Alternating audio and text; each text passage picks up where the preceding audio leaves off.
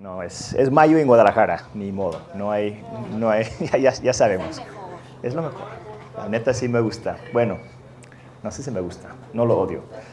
Tengo familia que vive en los Estados Unidos y donde viven ellos está todo ya frío y con lluvia y a veces hasta con granizo y sí, ajá, gris. Entonces digo, nah, yo prefiero aquí. Ah, pues yo soy Justin, para los que no me conocen, soy parte del, del, equipo pastoral aquí en The House y bienvenidos a este tiempo. Qué gusto ah, tenerlos aquí con nosotros. Si hoy es tu primera vez con nosotros o si tienes poco tiempo asistiendo, estás en tu casa. Ah, es un tiempo informal, se podría decir, un tiempo en familia. Voy a compartir algunas cosas que, que siento en mi corazón, que veo en la Biblia, que he visto en mi vida y a través de, del estudio, la experiencia. Pero realmente al, al final de cuentas este tiempo no se trata de mí, ni de una rutina o de una, uh, un ritual o algo así. Se trata de, ti, se trata de tu vida, se trata de tu relación con Dios, se trata de lo que tú estás viviendo en tu vida, no solamente el día de hoy, sino entre semana. Entonces, si vienes con alguna necesidad, alguna preocupación, alguna idea, incluso confusión, ansiedad, lo que sea, Dios entiende, Dios sabe lo que sientes, lo que tienes, lo que has vivido. Uh, creo que de alguna manera todos sabemos qué es eso, lo hemos vivido, lo estamos viviendo tal vez en alguna área. Entonces espero que puedas sentirte en casa y tomar este tiempo como un tiempo de, ánimo, un tiempo de reflexión también y ver si en algo Dios quiere uh, mostrarte una manera de vivir o de pensar que es tal vez un poco diferente, pero siempre es para nuestro bien. Lo que Dios nos revela no es para, no es para condenarnos, no es para hacernos sufrir más o para darnos culpabilidad, eso lo tenemos en la vida siempre, de parte de muchas diferentes personas y fuentes.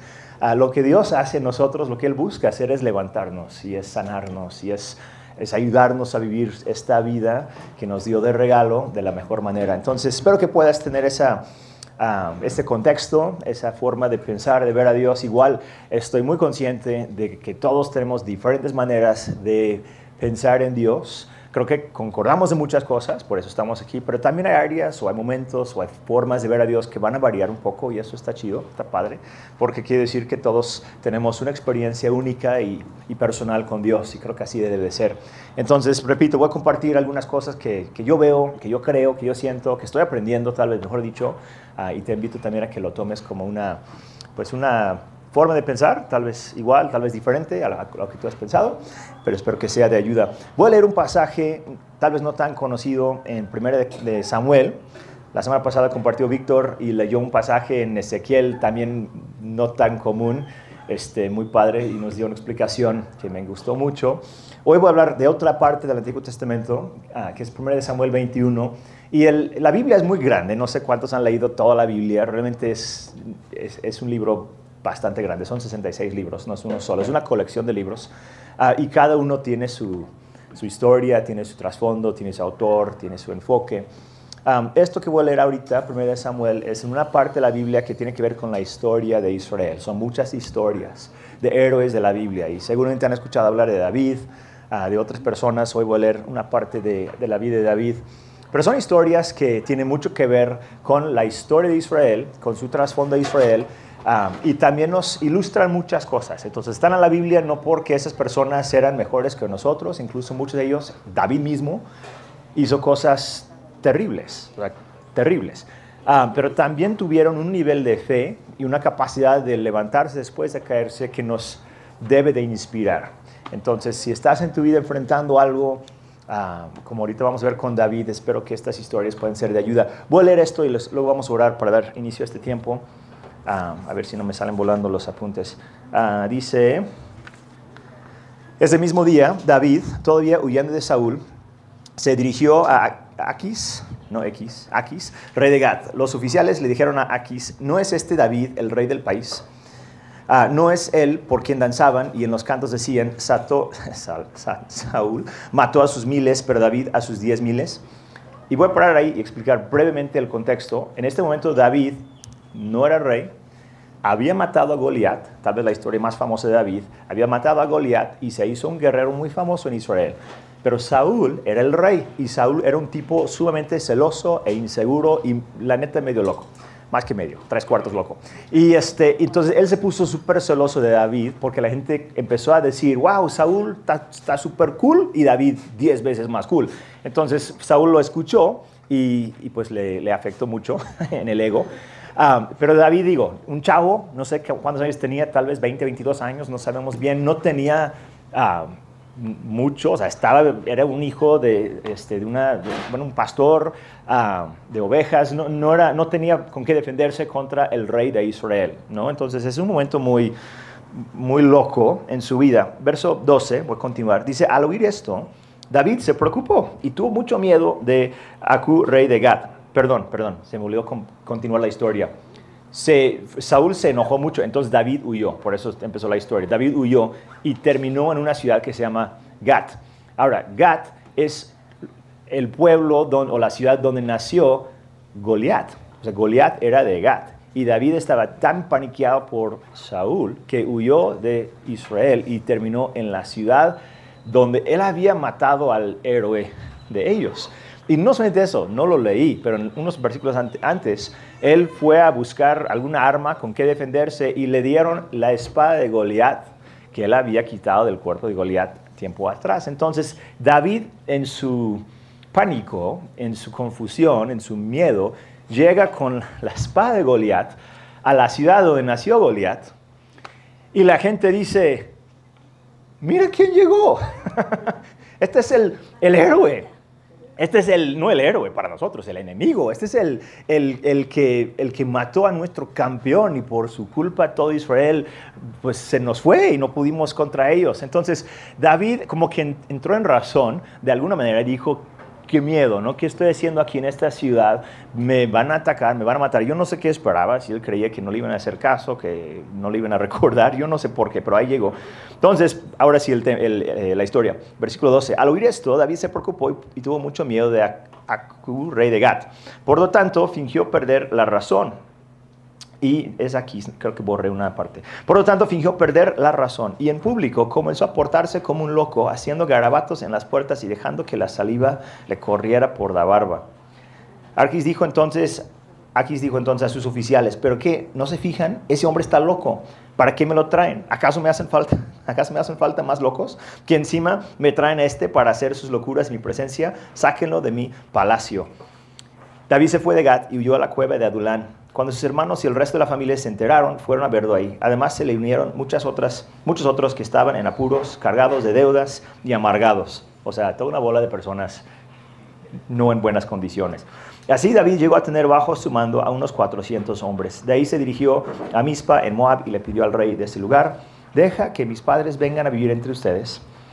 Luego dice esta frase muy interesante, nunca la había visto. Dice, hasta que yo sepa lo que Dios quiere de mí. Fue así como dejó a sus padres con el rey de Moab y ellos se quedaron ahí todo el tiempo que David permaneció en su refugio. Pero el profeta Gad le dijo a David, no te quedes en el refugio, es mejor que regreses a la tierra de Judá. Entonces David se fue de ahí y se metió en el bosque de Jared. Agarré nada más un pedacito de la historia de, de pobre David en ese tiempo. De hecho, leyendo un capítulo antes y unos versículos después, yo conté más de siete ciudades o lugares diferentes donde David trató de vivir en un espacio de tiempo muy reducido de Jerusalén, fue a otro lado, le dieron la espada, regresó a Jerusalén, le quisieron matar, de ahí se fue a Gat, en Gat también lo, quisieron, lo, querían como que hacer algo, entonces por miedo fue a esa cueva que se mencionó ahí, de, esa cueva fue a Moab, de Moab regresó a Judá, o sea, el pobre iba corriendo por su vida, huyendo por su vida de, diferentes enemigos, de Saúl, del rey de Gat, de la hambre, de la necesidad que, que él mismo tenía, pensando y preocupado en sus propios papás en ese tiempo, los fue a dejar a Moab una historia caótica, una historia confusa, una historia muy humana, que tal vez todos, bueno, nadie aquí ha vivido de esa manera, espero, que nadie ha intentado matarte como Saúl hizo, ah, y, espero que no has, no has, tenido que fingir estar loco para escapar de algún rey malvado, ah, pero todos hemos vivido, yo creo, momentos cuando no sabíamos qué hacer. Tal vez estás en un momento así ahora mismo, donde dices, donde llegue, me espera alguien que me quiera matar, donde, donde, donde vaya a llegar o donde he llegado, lo que he intentado no me ha funcionado.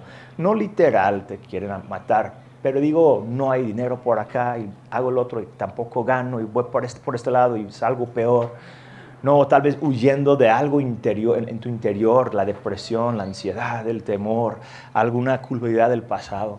Tal vez situaciones, no sé, conflictos relacionales, donde es como que donde vayas es, es un intentar sobrevivir y, y no siempre funciona bien, es prueba y error. A ver si esto pega, a ver si esto funciona, a ver si esto, si esto me resulta o no. Y a veces sí, a veces, a veces no. Y así la vida de David durante mucho tiempo.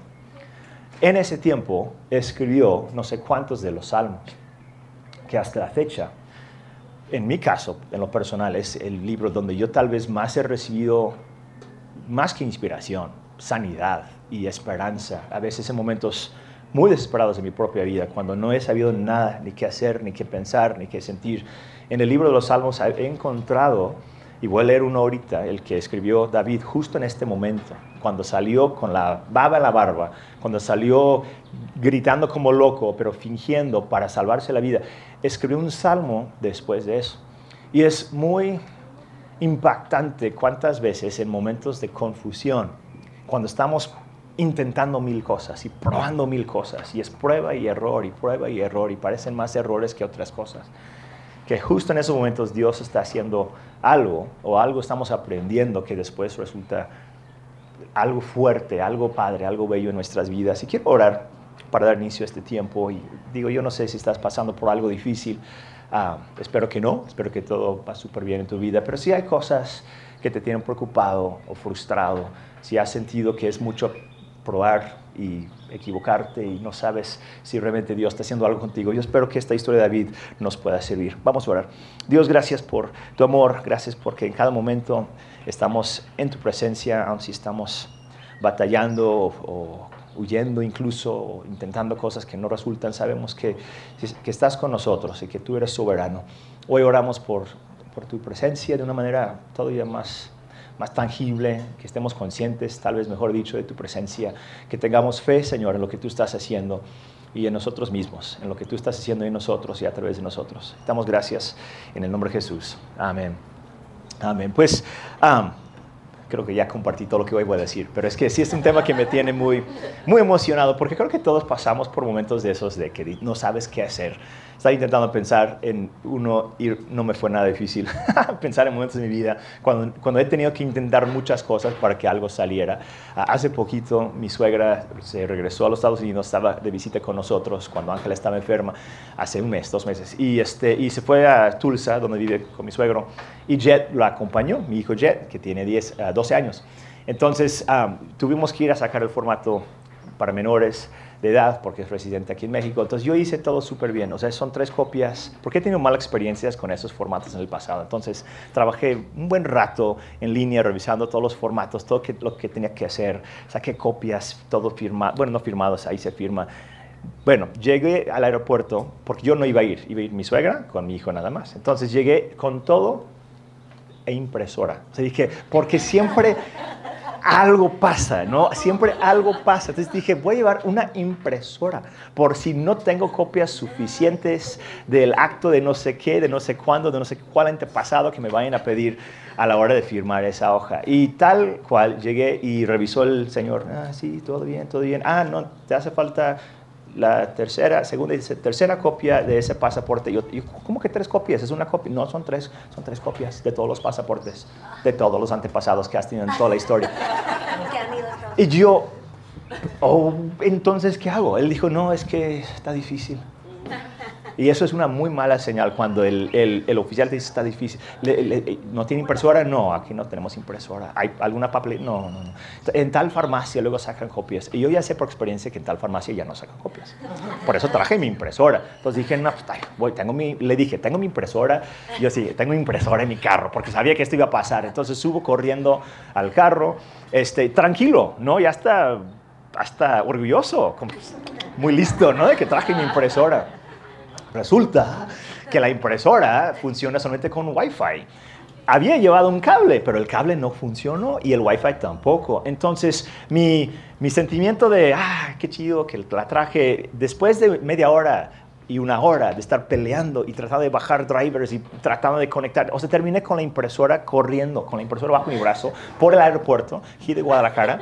Tal vez alguien me vio, este, alguna palabrota por ahí saliendo, intentando conectarlo, eh, ni encontraba contactos. Por fin alguien me dijo, aquí detrás, literal, de la máquina, donde, de esas maquinotas donde tienen como papas y agua y lo demás. Entonces yo tuve que meterme detrás de la máquina, conectar ahí la cosa, poner la impresora. Venían los de seguridad y me veían así como que, ¿quién es este loco? Y yo así como que no, no me vean, no me vean tampoco funcionó. Este, era Semana Santa, entonces todo el mundo estaba ahí en el aeropuerto, entonces no había mucho menos señal de Wi-Fi funcionando. Y pasaban los minutos, ¿no? Entonces tuve que ir a buscar, este, una, me decían, ah, pues en tal cafetería, o sea, fuera del aeropuerto. Ahí a lo mejor pueden sacar copias. Entonces yo corriendo, corriendo, corriendo con mi mochila para sacar copias. Y mi pobre suegra y mi pobre hijo ahí con todas las maletas nada más viéndome correr durante más de una como hora y media. Corrí hasta no sé dónde, tampoco tenían, regresé al vato, le dije, le dije, ah, ah", o sea, rogándole, o sea, ayúdame, ¿cómo, ¿qué puedo hacer? O sea, tengo todo, es una copia, o sea, ya tengo la copia, es otra copia adicional del pasaporte, tengo aquí el pasaporte y él no, es que no puedo, no puedo.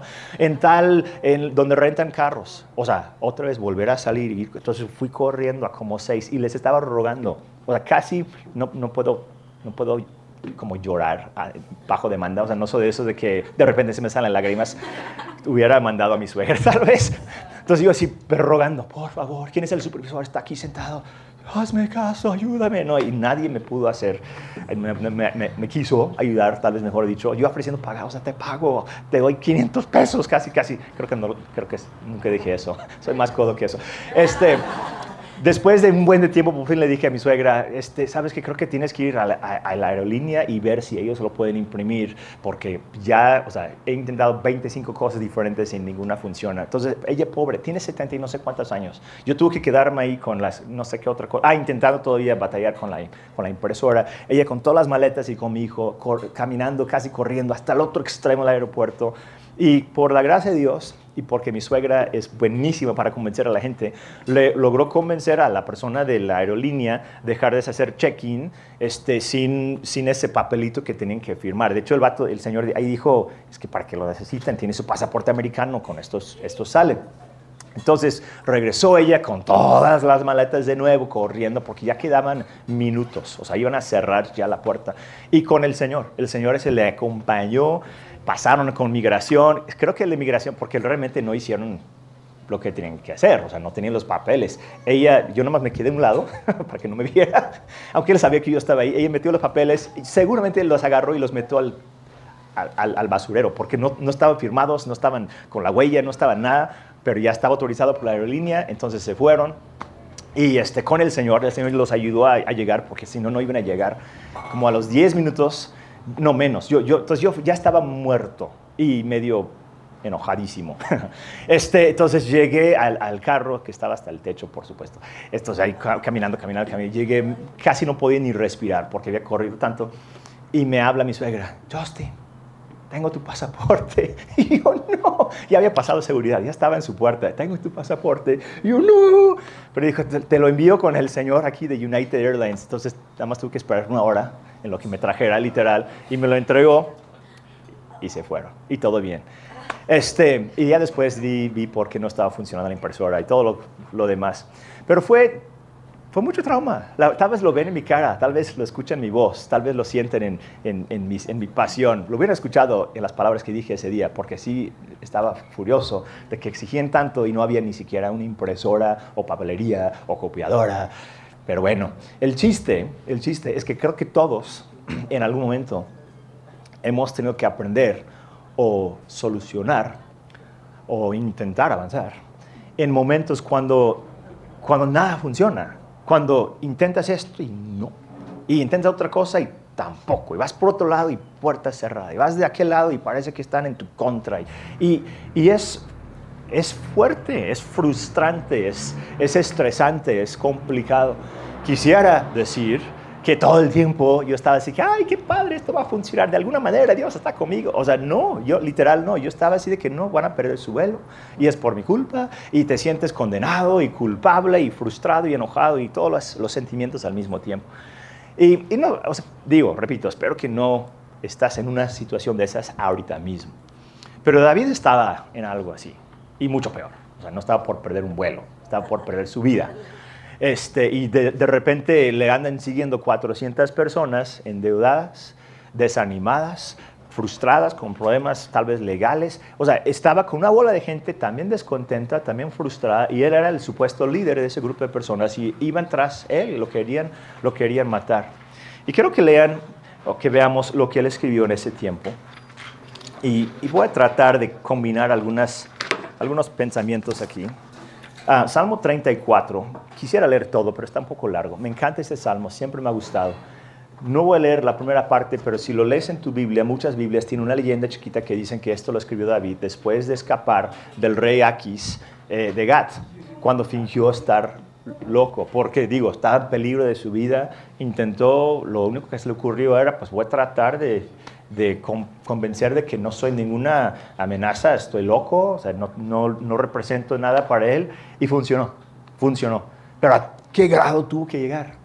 de humillarse con la baba en la barba, gritando, haciendo garabatos en las puertas. O sea, pobre David, el que había matado a Goliat tiempos atrás, el que había sido ungido para ser rey de Israel, el que después llegó a ser rey, el rey más importante de toda la historia de Israel, el rey, un rey según el corazón de Dios, también un rey que cometió unos errores terribles, pero un rey que de alguna manera sabía y, y supo continuar con Dios y levantarse. Y este capítulo es uno de los muchos de su vida.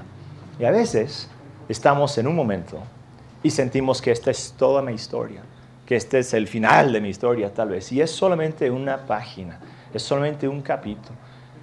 A veces, tiempos atrás, todo súper bien y sentíamos la mano de Dios y sentíamos mucha pasión y vimos éxito y vimos victorias y de repente no, de repente nos encontramos en momentos como este David, cuando tuvo que hacer lo imposible, lo ridículo, lo humillante para simplemente seguir adelante.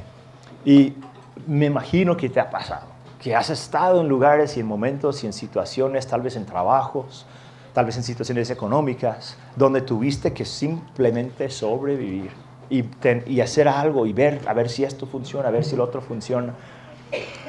Y, y es complicado, no sé qué otra palabra usar, es complicado, no es una solución fácil, no es una salida fácil. Pero si podemos mantener nuestra perspectiva en Dios y en la, en la verdad, que esta es solamente una página, solamente un versículo, solamente una anécdota de nuestra vida. Y falta mucho más, hay mucho más por delante. Creo que vamos a poder aprender como David aprendió a confiar en Dios. Creo que en estos momentos es cuando él aprendió lo que expresó en los salmos. Y, por ejemplo, este es un ejemplo nada más de lo que escribió, pero es Salmo 34, pero lo escribió en ese momento. Dice, busqué al Señor y Él me respondió, me libró de todos mis temores. Radiantes están los que a él acuden. Jamás su rostro se cubre de vergüenza. Este pobre clamó y el Señor le oyó y lo libró de todas sus angustias. El, Señor, el ángel del Señor acampa en torno a los que le temen, a su lado está para librarlos. Prueben y vean que el Señor es bueno. Me encanta esa frase. Prueben y vean que el Señor es bueno. Dichosos los que en Él se refugian. Teman al Señor ustedes sus santos, pues nada les falta a los que le temen. Los leoncillos se debilitan y tienen hambre para los que buscan al Señor nada les falta. Y continúa hablando así, pero en su contexto, porque está fácil leerlo y decir, wow, entonces si yo sigo a Dios, todo me va a salir súper bien, todo, no, me va a hacer, no va a hacer falta nada, voy a estar súper contento.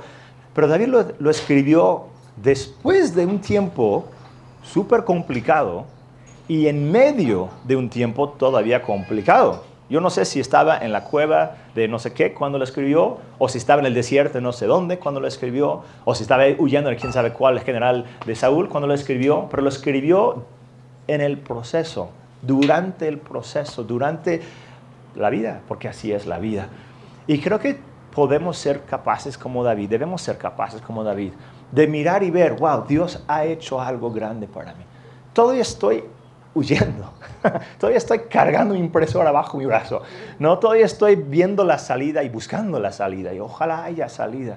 Pero puedo y debo confiar en el Dios que sí me ha ayudado mucho. Sí ha hecho grandes cosas. Siento que David lo estaba aprendiendo. Así lo veo. porque huyó de Saúl y terminó en Gad. Creo que es una terrible decisión. O sea, la Biblia no dice si estuvo bien o estuvo mal, pero yo creo que estuvo mal, porque pues, ¿qué, qué más iba a esperar de ellos? ¿Una bienvenida? Ya regresó a casa David, el que mató a nuestro gran campeón. No, o sea, obvio iba a esperar solamente una amenaza, pero no sabía qué hacer. De hecho, hay una- la frase que, que, que resalté un poquito cuando estaba hablando, que llevó a sus papás a Moab. Creo que nunca había notado ese pasaje y lo, me puse a leerlo en algunas traducciones porque a, a veces es más fácil entender algo cuando lo, lo lees en diferentes traducciones de la Biblia y lo puse aquí, en la, va a estar aquí en la pantalla también, es ah, verso 3. Lo, lo que dijo es como que no sé qué quiere Dios de mí. En la, en la Regla Valera 60 dice, hasta que sepa lo que Dios hará de mí. O sea, entregó a sus papás en no sé qué lado, en Moab, con no sé quién, y dijo, aquí los voy a dejar hasta que sepa lo que Dios hará de mí. En otra versión dice, lo que Dios hará por mí. En otra, la NTV, en lo que Dios tiene pensado para mí. Y la NBI, lo que Dios quiere de mí. Y, y, es interesante luego leer la Biblia así porque se escribió en hebreo y en griego, no en español ni en inglés. Entonces, al leerlo en diferentes traducciones, te das cuenta que la palabra, las palabras que usaban a veces se prestan para más interpretaciones que una sola. Y, y a veces mm, es lo mismo, casi siempre es lo mismo, pero hay veces como en este que te da como un, un panorama un poco más amplio de qué es lo que él estaba sintiendo, que es algo que yo he sentido mucho y tal vez tú también. Es, es esto de que yo no tengo idea qué quiere Dios. no tengo idea qué es lo que Dios está haciendo. No tengo idea qué quiere de mí. No tengo idea. Pero no solamente lo expresa así, sino dice hasta que sepa. Hasta que sepa. Hasta que vea, hasta que entienda, hasta que por fin Dios me revele lo que, lo que Él tiene pensado para mí, lo que Él quiere de mí, lo que Él va a hacer por mí, lo que hacer en mí y de mí a mi favor. Es una participación. O sea, no está diciendo Dios tiene que hacer todo. Él estaba haciendo lo que podía. A veces cosas buenas y a veces cosas malas. Repito, ir a Gat no creo que haya sido la mejor. Ir a la cueva, pues tal vez sí, pero luego llega un profeta diciendo, no te quedes aquí tampoco, vete a, Judá. Judá, ahí está, Saúl, sí, ahí te va a proteger Dios. Y era un, una vida, o por lo menos una temporada, de prueba y error, prueba y error voy a intentar esto y ver qué pasa.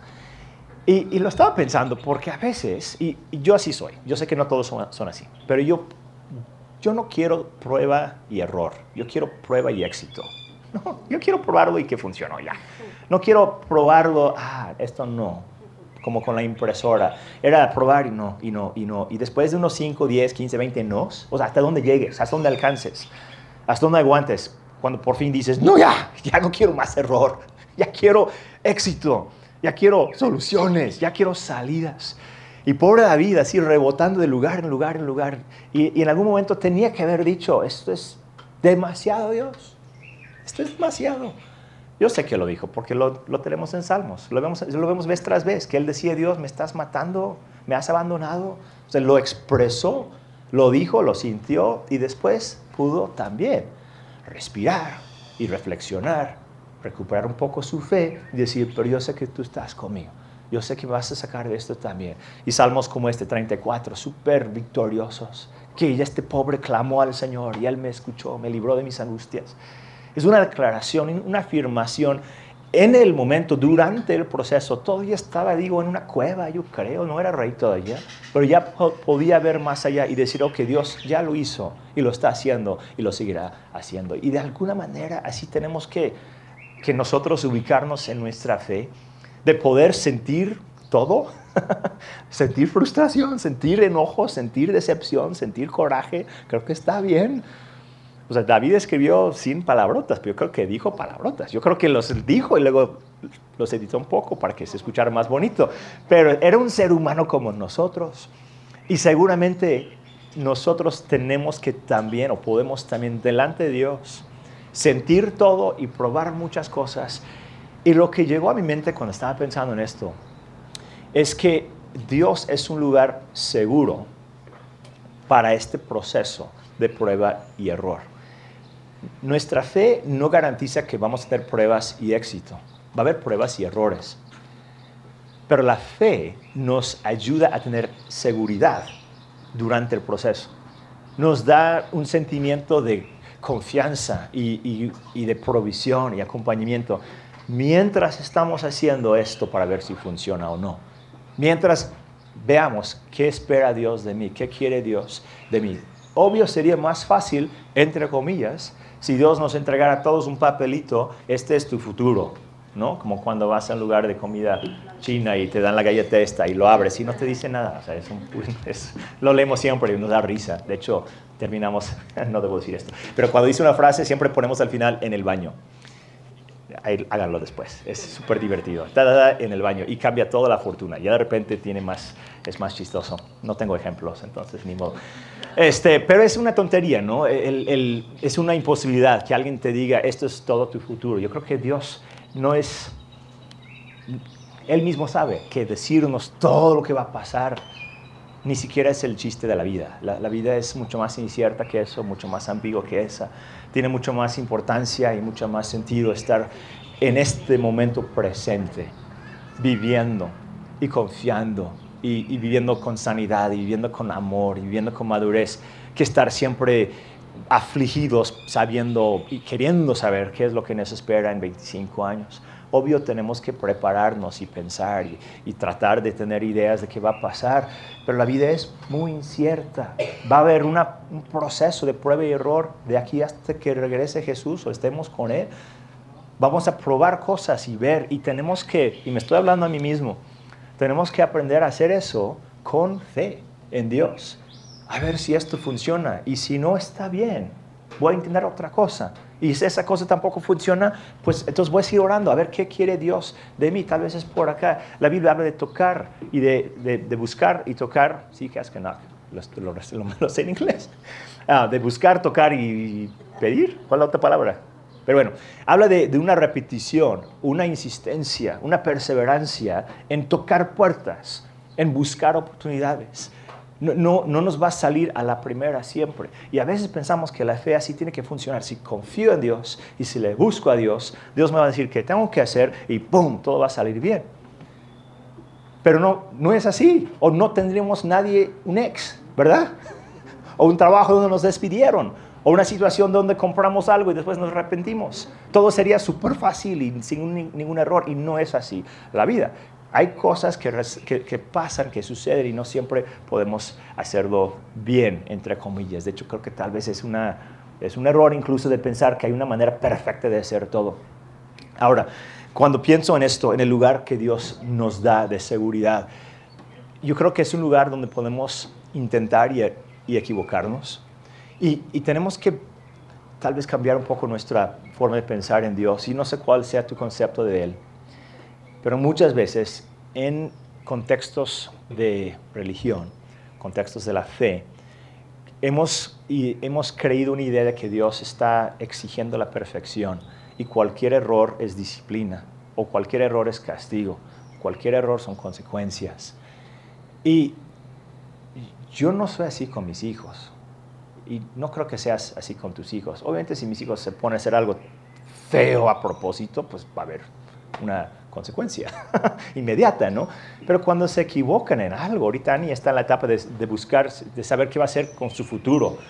tiene 19 años. Yo recuerdo también, ese, es, es, muy difícil. Y todo el mundo te pregunta, ¿y qué vas a hacer? ¿Y qué vas a estudiar? ¿Y luego qué? ¿Y luego qué? Y cualquier cosa que digas, ah, no, pero eso no paga muy bien. Y no, por la economía. O sea, es terrible. ¿Por qué ponemos tanta presión en la gente de que tienen que saber en este instante qué van a hacer para el resto de su vida? Entonces, Dios y la fe nos dan seguridad, nos dan espacio para hacer muchas cosas y probar muchas cosas, para hacer ese proceso de prueba y error y en ese proceso ir aprendiendo qué, qué tiene Dios para mí, qué quiere Dios de mí, qué va a hacer Dios por mí. Todas esas frases que leí, me gustan las cuatro, no sabía cuál escoger, entonces puse las cuatro porque las cuatro son verdad. ¿Qué quiere de mí? ¿Qué quiere para mí? ¿Qué quiere en mí? ¿Qué va a hacer por mí? O sea, Dios está conmigo y en mí, pero no me ha dicho todo y está bien. Tiene que estar bien. Tenemos que poder relajarnos un poco y disfrutar el proceso en el cual estamos. Es un lugar seguro para aprender. Es un lugar, lugar seguro para soñar. Es un lugar seguro para tener dudas, para dudar también. A veces es que no sé, ¿y Dios será real o no? ¿La Biblia es verdad o no, lo que he creído siempre es correcto o hay errores. Dios es, en mi opinión, tan grande y tan amoroso y tan lleno de gracia y tan soberano que podemos llegar con todo lo que somos. Ya lo sabe, ya lo vio, no tiene caso esconderlo. Si tenemos temores, es un lugar, lugar seguro. Si tenemos frustración, Él es un lugar seguro. Si hemos cometido errores, es un lugar también seguro, porque todo eso nos va a pasar y más también. Y no quiero tomar demasiado tiempo más, hay mucho que quisiera decir, pero me, me, gusta mucho en Salmo 34, porque estamos hablando de pruebas y errores, pero él usa la palabra en otro sentido. Salmo 34, versículo 8, dice, prueben y vean que el Señor es bueno. Prueben y vean. Y creo que en Dios vamos de un proceso de probar, de prueba y error, a probar y ver. Porque prueba y error está bien, pero probamos mientras estamos probando a Dios. La prueba y error nos muestra que Dios es bueno.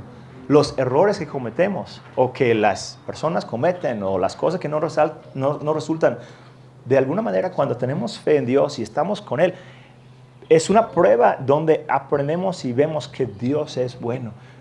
Y, y, me impresiona, me impacta que David, después de tantos errores, no sé si son errores, fueron decisiones que fue tomando, vamos a este lado, no, tampoco, a este lado, uh, peor, vamos a este lado, no, salió con barba, con barba en la barba, pues de, lugar a lugar, pero terminó diciendo, prueben y vean que Dios es bueno. Y a veces no nos damos cuenta de la bondad de Dios hasta no probar la vida. No nos damos cuenta de su fidelidad hasta no cometer errores.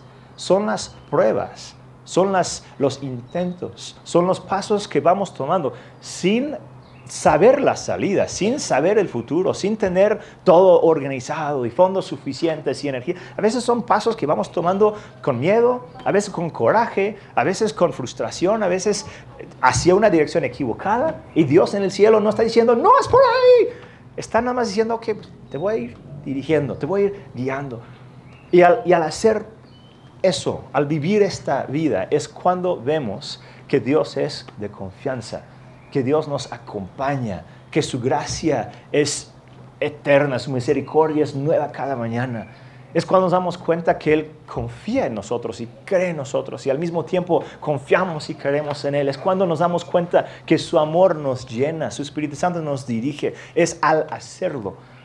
Y David no escribió sus salmos nada más escondido en un lugar, escribiendo y escribiendo. Los escribió en cuevas, los escribió corriendo, los escribió escondiendo. Estoy seguro que fue, en esos momentos que puso a componer y pensar y redactar con emoción mil, con, emociones desequilibradas, con, coraje, con frustración, pero empezaba continuamente, seguía escribiendo y pensando y cantando y alabando y confiando en Dios.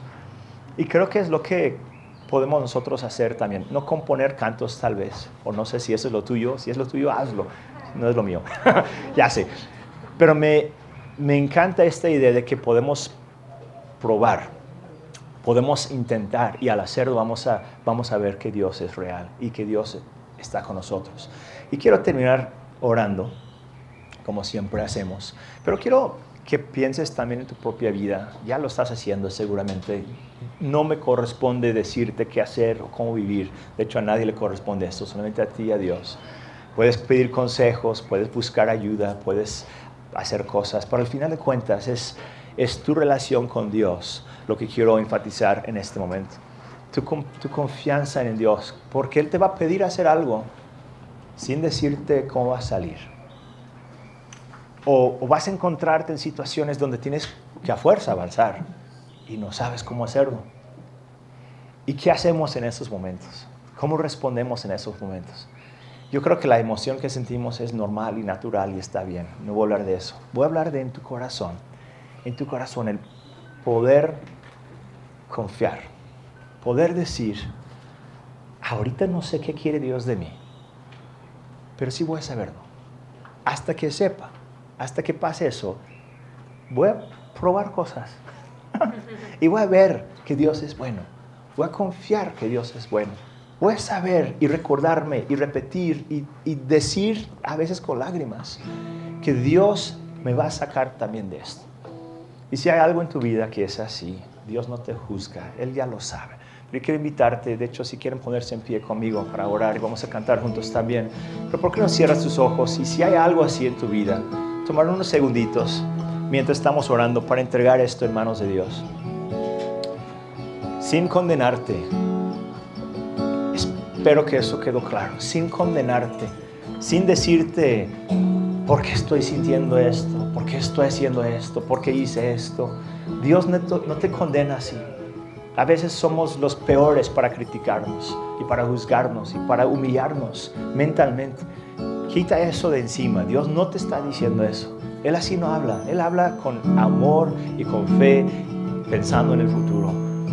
Señor, damos gracias por tu amor en nuestras vidas. Hemos visto muchas veces tu fidelidad, hemos visto tu presencia.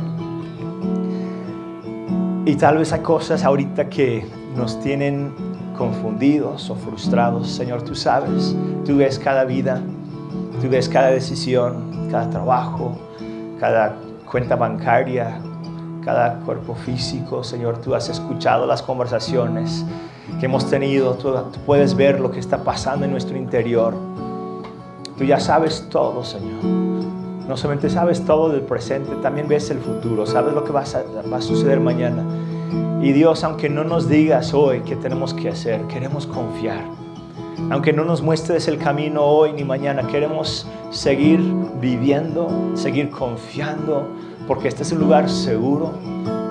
Tu amor, tu fidelidad son un lugar seguro para nosotros. Y queremos aprender como David, queremos crecer en nuestra fe, queremos acercarnos más a ti. Mientras esperemos el resultado, mientras toquemos puertas. Dios, danos tu gracia para poder hasta disfrutar el proceso, hasta poder aprender y ver y saber que tú estás con nosotros, que tú eres bueno y que tu bondad nunca se acaba. Dios, te amamos. Queremos más de ti en nuestras vidas, queremos cumplir con todo lo que tú tienes para nuestras vidas. Sabemos que tú ves en nosotros más potencial, más grandeza, hay más dones que no hemos entendido todavía, llamados mayores que todavía no hemos podido creer. Tú estás llamándonos a seguirte, llamándonos a, hacer grandes cosas en esta vida. Sabemos que tus ojos están, están en nosotros para bien, que tu mano está sobre nuestra vida para bien. Y nos sometemos a ti hoy, nos sometemos a tu proceso. Y damos gracias porque nos vas a llevar hacia lugares de gran influencia, de gran poder, de gran éxito. Lo sabemos, Señor. Te damos gracias en el nombre de Jesús. Amén.